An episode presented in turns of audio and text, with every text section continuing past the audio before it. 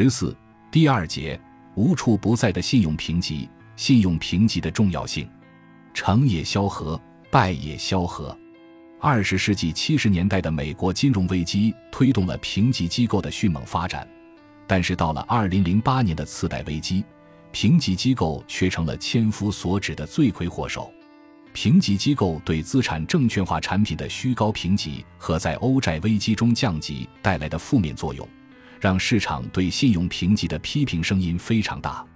我在这里也和大家分享几个金融危机中关于国际信用评级的切面。在以美国2008年金融危机为主题的《大而不道》一书中，就多次提到国际信用评级的重要作用。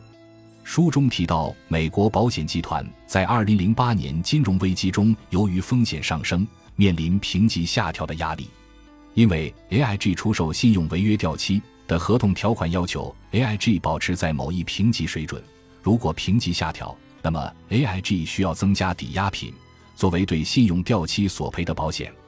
如果标普全球评级和穆迪中的穆迪将 AIG 的评级降了一级，那么 AIG 需要增加一百零五亿美元的担保品。如果两家评级机构都对 AIG 下调一级的话，那么 AIG 需要增加一百三十三亿美元的抵押。如果 AIG 无法支付这些现金，那么破产是唯一结局。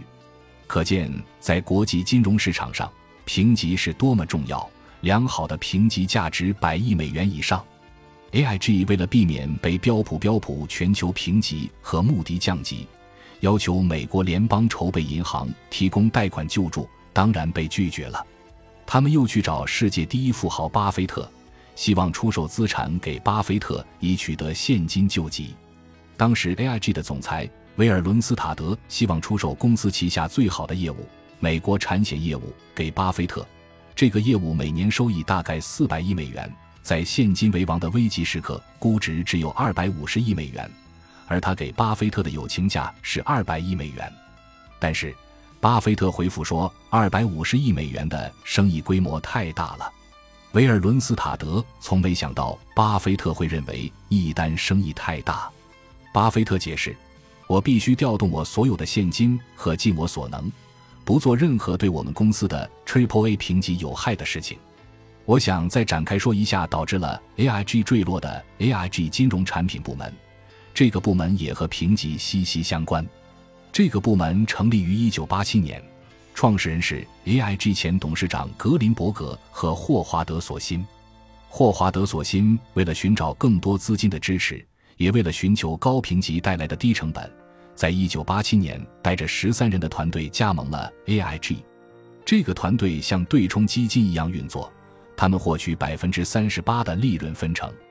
他们成功的关键是 AIG 的 Triple A 评级，这使得其资金成本大大低于其他公司。让他们以比较低的成本承受更多风险。格林伯格非常珍惜 Triple A 评级带来的价值，而且非常慎重地捍卫这个高评级。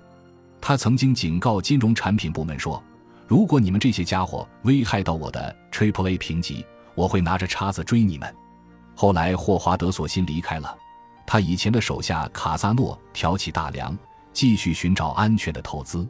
摩根大通要摆脱自己的坏账风险，就推荐信用掉期给他。卡萨诺深受启发，开发了自己的信用掉期产品。他们天真的认为金融市场上违约不会同时发生，因此他们可以高枕无忧地收取巨额的收入。卡萨诺推出的这个产品后来大卖，连他自己都奇怪为什么生意如此兴旺。当时他们以为 AIG 只有少量负债。四百亿美元现金和超过一万亿美元的资产，完全可以保证 AIG 大而不倒。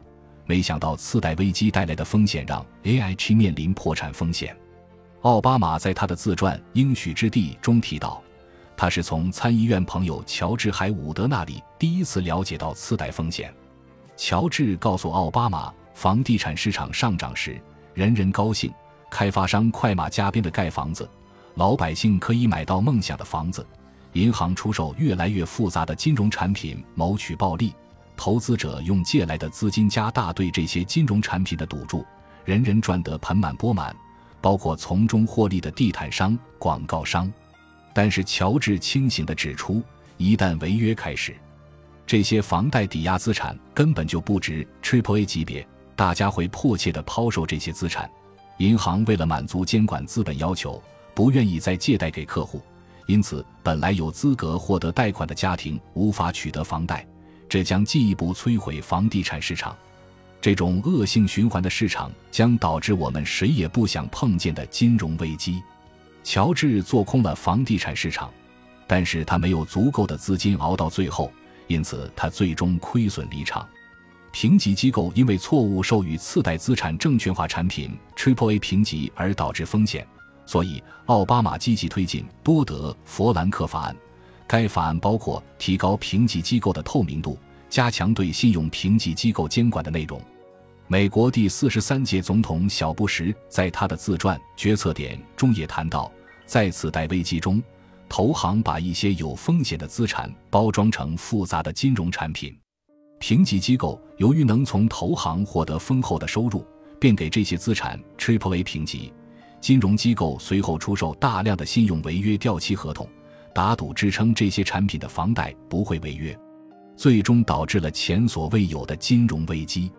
小布什也谈到对评级机构的失望。当小布什了解到贝氏因为高达三十三倍的杠杆面临流动性风险时，他对于这突如其来的危机错愕至极。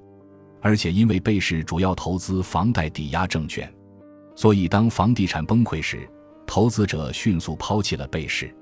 小布什原以为监管和评级机构会提前警告风险。小布什常常反思，他的政府是否可以提前预见到金融危机迫在眉睫。在某种程度上，他们的确可以做到提前预测。他们看到了房地美和房利美的风险，而且一直要求众议院加强对这两家公司的监管，限制他们的投资规模。但是，最终防范失败的一个重要原因是。大家轻信了评级机构对这些高风险资产做出的虚假的安全判断，没有及时采取行动，所以小布什也要求评级机构重新评估他们的分析复杂金融资产的模型。二零一五年的电影《大空头》里面有一个场景也非常有意思，专门针对信用评级。电影里的这个情节主要是为了反映国际评级机构在金融危机之前没有起到应有的预警风险。反而因为发行人付费而授予了这些次贷资产 Triple A 的评级。在这个情节的最后，评级机构高级分析师的反击也反映了投资者的利益冲突。如果你还没有看这部电影，建议找来看看，非常值得一看。投资者，我们想知道为什么评级机构没有下调次贷债券的评级？因为次贷债券的房贷断供明显恶化。格鲁吉亚。断供率确实让人担心，但这波动率是在我们的模型预测之内的。投资者格鲁吉亚，你是否拒绝过给这里的任何一家公司的 Triple A 评级？你能给一个去年里经你查证后没能获得银行想得到的 Triple A 评级的例子吗？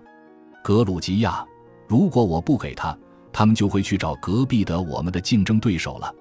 这不怪我们，规则就是这么定的。而且这不是我能决定的，我有上司。紧跟着，格鲁吉亚发难了。